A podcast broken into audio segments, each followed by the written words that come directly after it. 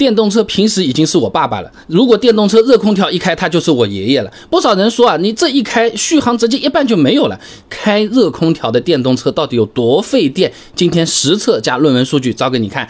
点赞收藏支持一波啊！我们找了一台已经开了三万一千三百八十九公里的电动车，直接停一个晚上，电量呢基本上就是没掉，续航里程也没怎么变啊。那然后还是停着，打开热空调啊。那为了让测试数据明显一些啊，我们直接把温度呢设置到了二十八到三十二摄氏度之间啊。那么半个小时之后，你看电量掉了百分之三，续航里程呢也少了十五公里。那接着继续开着热空调测试，再过半个小时，哎，这段时间呢温度还是设置到二十八到三十二度之间啊。那相当于在保温，那保温的这段时间耗电量还可以，半个小时呢，空调只掉了百分之一的电量，续航里程呢少了五公里啊。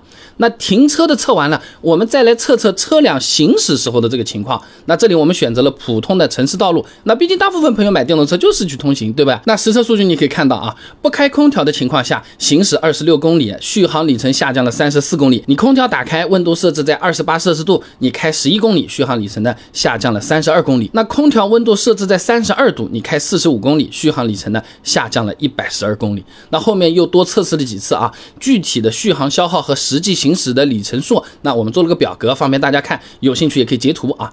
那整体算下来呢，就算不开空调，部分电动车续航水分还是有的啊。那么开空调后续航的水分那更明显了啊。那根据表上面的数据换算来看啊，续航五百公里的电动车，实际打开热空调可能只能开个两百公里，五折都不到，四折的这个样子。当然因车而异，我们仅做参考啊。那么还没完，我们再去找了点理论资料，也给各位朋友客观分析一下了解啊。电动车。它不像燃油车啊，可以用发动机本身的散热系统的余温来进行一个加热，哎，你缺少热源的，所以只能采取其他的方式来加热的。那最常见的就是 PTC 加热器，像我们刚刚测的那款车也是 PTC 加热器啊，它是需要额外耗电的。